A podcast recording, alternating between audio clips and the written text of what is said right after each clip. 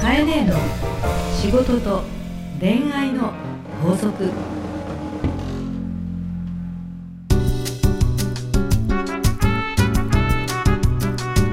番組ナビゲーターのなぐうですかえねえの仕事と恋愛の法則第85回始まりましたかえねえ今週もよろしくお願いいたします、、よろしくお願いいたしますす。えー、前回のエンディングでもお伝えしましたが、はい、えー公開収録ね。公開収録はいがまあ始まりますこれ楽しみなんですけど、うんえっとじゃあ早速ですね7月の31日、はい木曜日ですねえー場所はオーガニックワインバーなんなん麻布十番ストアということで、えー時間が6時30分から午後9時、えーお一人5000円はい、えーおよそ15名様限定でそうですやっね。ていきたいなと思っております。まあ、何を何はともあれかえねまあ、この番組の公開収録の売りは何といっても、まあ、かえねに直接質問ができてしまう。そうですね。あと前回も言いましたけど、中さん、西岡さんも来てますから、はい、だってさ、15名限定はのい、店の中によ、はかえねえうか行くでしい、ょ、はい。中さんいるでいるしでしょょ、西岡さんいるでしょいい、でしょ一応ナグーもいるわけでしょえ。一応僕も金魚の糞みたいにくっついてきますんで。 すごいよね、濃い濃い。濃いですよ。ぜひ皆さん、あいやーの濃度濃い場所にいらして乾杯いたしましょそううで。すね夏ですからね。そうだ ね。じゃあビキニでも着ていこうかな。おあお。ーじゃあ僕はなんだろうブーメランパンツ よくわかんない。 なんだそれ。なんだそれ、いということでですねあの参加したいっていう人はですね、はい詳細はエンディングではい。お伝えしたいと思いますので、はい。じゃあカイネ今週もどうぞよろしくお願いいたしよろしますくお願いいたし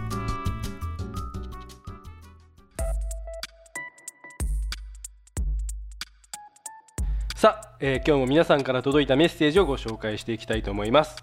今日は群馬県ピーターさんですはい。カイネこんにちはこんにちは。えー私は自営業をして5年経過しますがえーなかなか思うように業績を伸ばすことができず、まあ自転車操業で頑張っておりますはい。ただ思うようにならない部分もあり、えー社員のモチベーションが下がっているようにも感じますこの社員のモチベーションを上げるヒントがあったら教えてほしいですということで、うん。まあ、頑張ってはいるが、えー社員のモチベーションがちょっと下がりつつあるとはい。業績がうまく伸ばすことができないというピーターさんの悩みですがはい。どうでしょうかかえねこれはうーん。業績を伸ばすことができず、自転車操業というものと、はいえー社員のモチベーションが下がっているというのは、うんうん課題は別です。まず切り離して考えよ うそうなんですよよね。ほうほうほう、えーどういうことですかまず、えー業績を伸ばすことができずに、はい自転車操業で頑張っているということは、はい、まず、えーっと自分たちの商品、うん売り方、はい利益率、うんえー原価、はいえーまあ、もろもろですね、はいそういった根本的にうんビジネスとしての、んなんとなんなりわいが、うんうんうん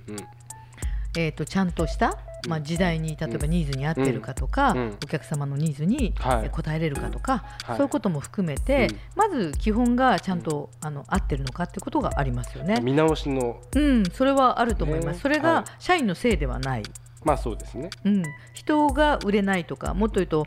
えー経営者の方が、えー社員がもっとあの営業力があればいいのにとか、うんなんでうちのやつら売らないんだともし思ってるんだとしたらそれはちょっと別ですよね、商品を決めるのは経営者ってことも多いですからうんうんね、はいうん、なので、えっと、まず自分のビジネスをきちんと見直して、えーより原価が下がるものはないのかとか、うんより時代に合った仕入れのものができないのかとか、うんということを見直すってことは常に常に常に常に商売する人はやってないといけないです。なるほどははい、っいていうこととモチベーションは別で別ですはいねはいただもちろんあの働いている人ってはいモチベーションがうん下がるのは、うんここで言うとねこの方のピーターさんの相談で言うと、はいえー業績が伸びずに、はい自転車操業ってことは、はい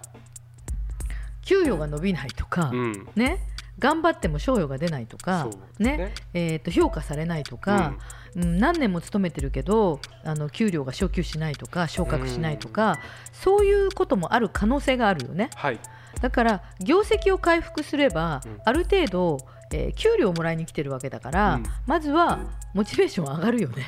まあリアルな話うんそうですねだから、えーっと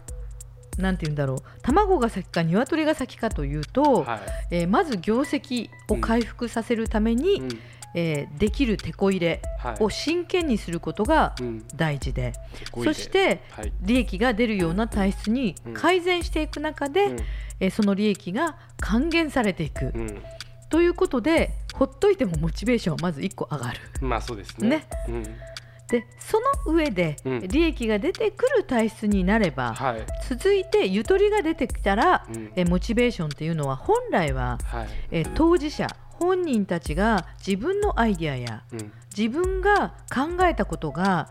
採用されたりうん実行できることで数字が上がったり物が売れていくってことが体験できたらうんまたほっといてもモチベーションは上がる。ほっといてもうん、はあ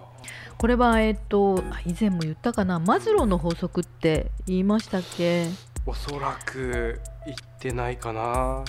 一旦昔のもう自信ないね。まあそういうことはい、まあ、のネットであのマズローのはい5段階欲求という法則を調べられるといいんですけれども、これは人間が求めている欲求の段階があるとはいでマズローさんという方が出しているものなん出されたあの、考え方なんですけれども、はいえっと、第1段階はええ生存欲求はい人はまずは食うためはいねお腹が空いていたらうんおにぎり食べたいご飯食べたいが精一杯でうん究極言うとねすごく貧しい時には隣の人に飯をあげるゆとりなんてないよ、うんうんないですね自分の今日のために必死だからねとか我が子がねえーひもじい思いをしていたら、えー先にまんじゅうが目の前にあったら隣の人にまんじゅうを分け与えるよりも自分のところのまんじゅうってなっちゃううんどんなに心ができてる人間でも、うんまあ普通生きることが最初、うんなのでこの業績事業を伸ばすということでいうと生存欲求の土台を、はいねえー、と会社が生き延びるという土台をうんまずきちんとすること、はいね、そうするとだんだん生存欲求が満たされてお腹がいっぱいになると人は少しずつ外を見るのよ。はいね、あれ天気が良かったんだなとか、まあゆとりができるそうね、うんあお花が咲いているなとかうねんゆとりが現れるはいそうすることによってだんだん自己実現はいって言って、はい自分をもっと勉強させたいうん自分のレベルを上げたいというふうにここはモチベーションとかうん自己実現欲求なのではいだんだん自分がもっとステップアップしたいという欲求が出てくる。はいね、最終的にマズローの法則のはいはい最上級は、はい他他人を愛するおお究極の他にうんはい他に幸せをまくはあねなるほど結局ボランティアとか、はいえー多くの人たちを幸せにしようという思考をしている方っていうのは、うん欲求度でいうとレベルが高い人なんですよ。なるほどそういうことですうんね、多くの人を幸せにしたいという欲求というのは自分が満たされている人なんですね。うんなので、えーピーターさんの事業はですねまず一番は、はいえー自分自身が、はいえー業績が伸びるためのうん足元を集中してはい改革なさることうんに尽きるとうん私は思います。それを大急ぎでしないとはい人は疲れていってしまいますよねとはでいそこに他人のせいにはなかなかできなくてうんまずは時代に合った商品と売り方を考え直してください。はいぜひピーターさん、えー参考にしてみてはいかがでしょうかはい、ではカイネ今週の法則をよろしくお願いいたしますはい、今週の法則はモチベーションとは生存欲求を満たした上で自己実現を刺激すること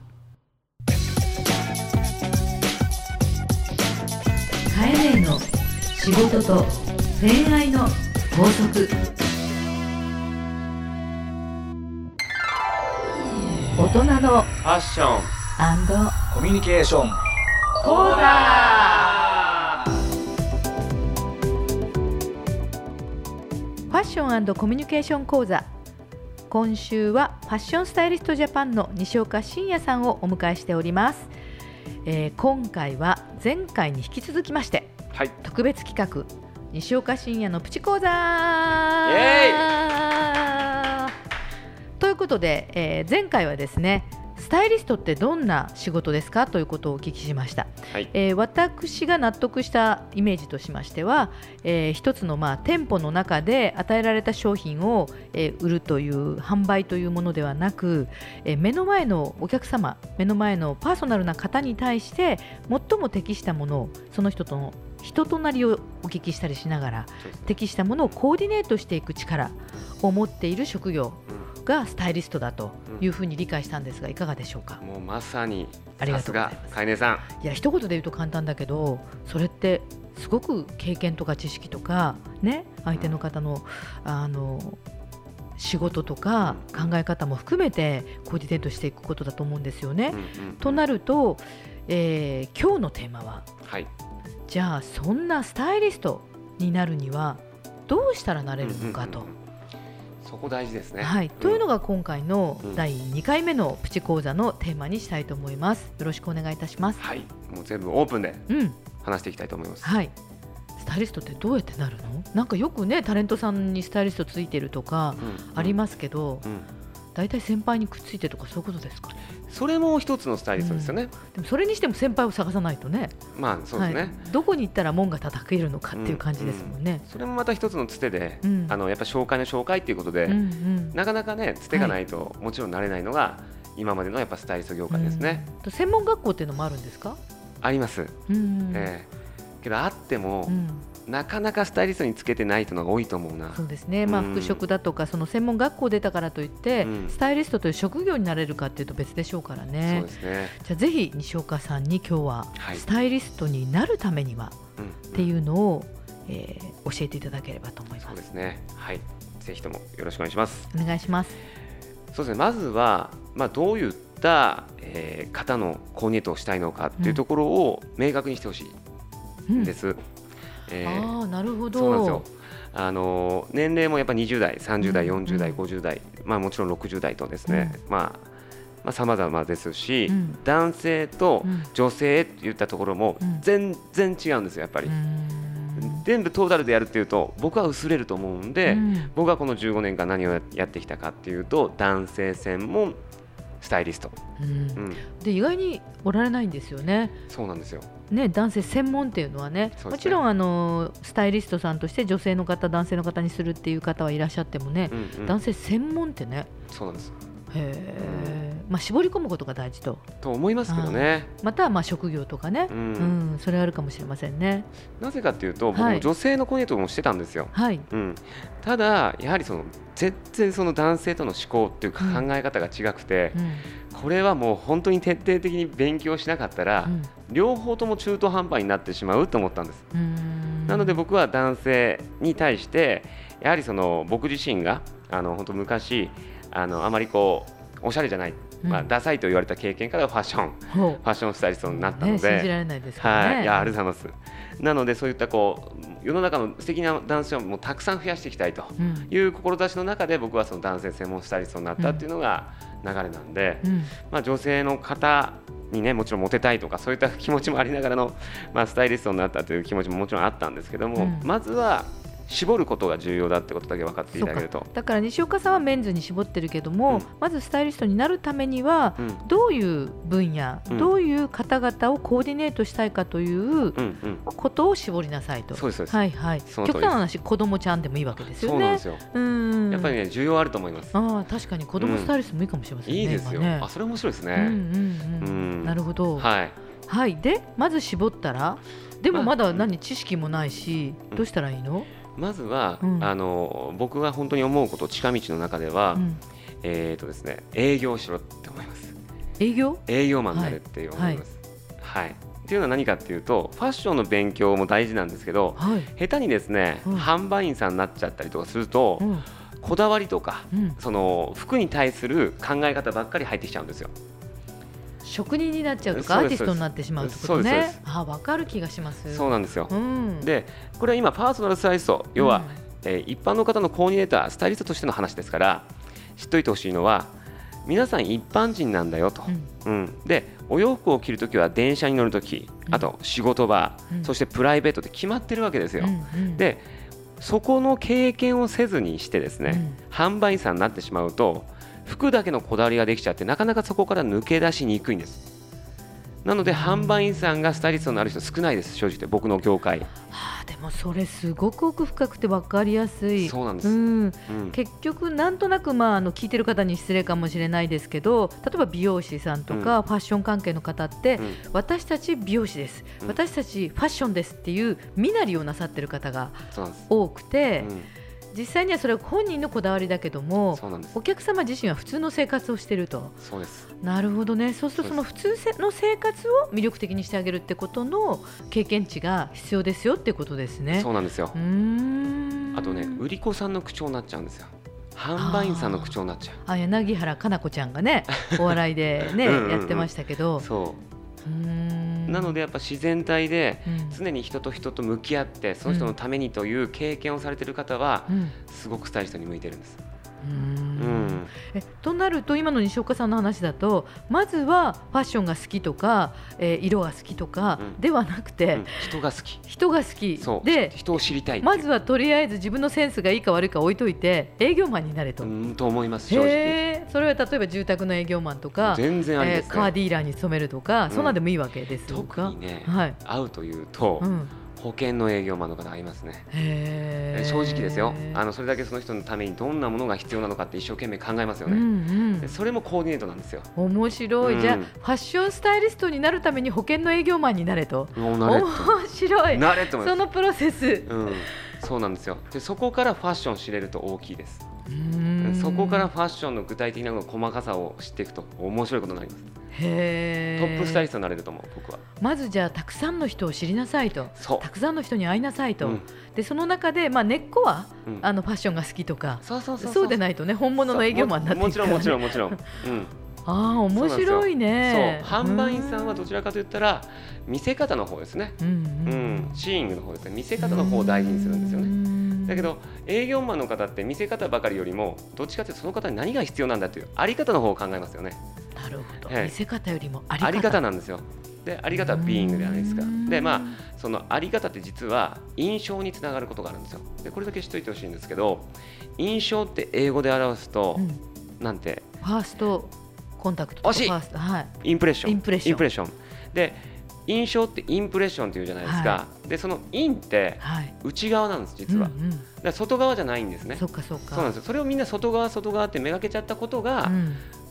間違いなんですよ、うんうんなので内側をちゃんと考えた時に、うんエクスプレッションという外側があるんでそうかそれを押し出してあげる X っていうのはやっぱうりん経験ですからうーんうん深いね英語も深いんでねすよ英語で表すとねこれ分かりやすかったんですへえはい奥が深い奥が深かったででもごめんえっとスタイリストになるためにって話なのあでーごめ今んなさ回いごめんなはさいうんうん営業マンをしましたうん何年間かするとうんそこからファッションにはどどう入っていくんですかそこから販売員ですあそっかそこかそらうそこから販売の 経験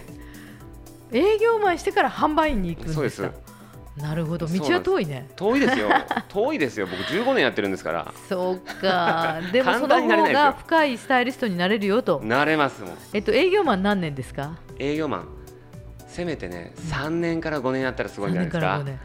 スタイリストになるぞと思いながら営業マンを3年から5年やる、うんほ遠いかもしれないですけどううんうけど30で一人前になれたら最高じゃないですかーんそんな簡単じゃないですよ30代40代そうか50代の男性コーディネートということは逆に考えると、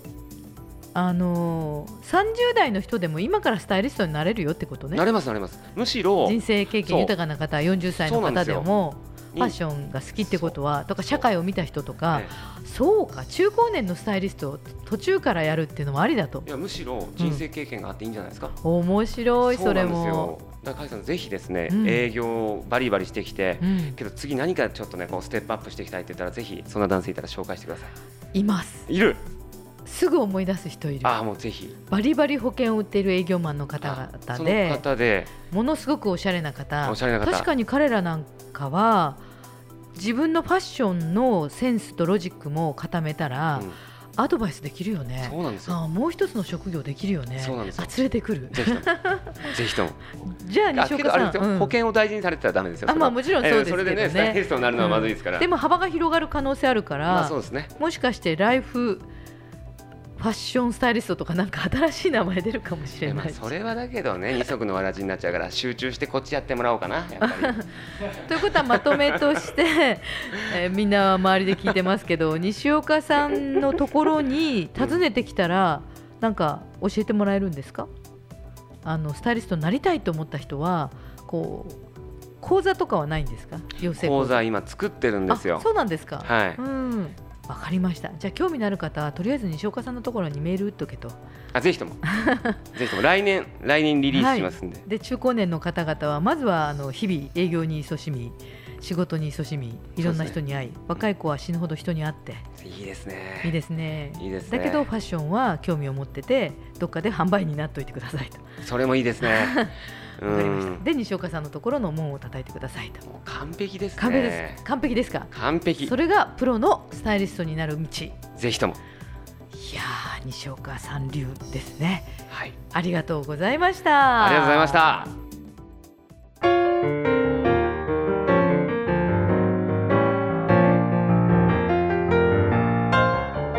さあエンディングのお時間ですが、かいね今週もありがとうございました。ありがとうございましたえー今週のあのファッションうんコミュニケーション講座、うんまあ西岡さん語ってましたね。語ってました。ね、まあファッションスタイリストとはというところから、うんまあ、こフうァッなショりンスタ方イリまスでトを増やしたいのよね。はいきっとね熱い人ですね西岡さんうんは。熱いですねい。やーもう本当におしゃれでね会社も立派だし、うんすごいなと同世代ながらですねリスペクトしてしまうわけですよねすごい 本当なでみすたいよな、ね。はい食えてるのって人に言われるって言われましたけど、はいなんか十分食えてそうですよね。うん本当にはいね、こっそり素敵なスタジオを借りているんはいですよいつね。もありがとうございますありがとうございます、西岡さん。 えそんなうん西岡さんも参加すると噂の、ははいい、カイネの公開収録パーティーそうですね、どはんいどん近づいてきました。ははい、あのオープニングでもお伝えしましたが7月31日の木曜日ですね、い、えーオーガニックワインバーなんなん麻布十番ストアで開催されます、はい、えー参加ご希望の方はですねハーストーリーのオフィシャルホームページにある番組専用のバナーからお名前ですねあと連絡先を明記の上お送りください URL は herstory.co.jp herstory.co.jp ですはい、これはい専用のですね、えいつもの相談とか質問受付フォームなんですね。はいえー決してあの公開収録用のことが書いてはありませんので、はいえー質問のところにですね、はいえー公開収録に参加したいとはいいうのを投げ込んでいただければ、はいえーこちらから事務局からご連絡をいたします。はいはい、えー必ずしも当選とは決まりませんのでそうなんおです許しください。はい、でもですね、まあ、定員はがいまあ一応15名ということで、で会場の都合もありあの定員を超えた場合はまあお断りさせていただく場合もありますので、ご了承くださいはい、でまたこう参加できるかできないかの可否につきましてはえースタッフからはい、ご連絡させていただきますのでそうですね。はい一応殺到してさはいお断りしなくちゃいけない時にはうん非公開収録のお「カエネーのはいまるまる屋敷」みたいな感じで行こうかな。非公開クラブそうまるまる屋敷はい、まあ多すぎたらですね。ディープ版ですねはい、あの検討したいと思います。はいまずは皆さん応募ください。はい、では来週もよろしくお願いいたしますはいこの番組はハーストーリーとファッションスタイリストジャパンの提供でお送りしました。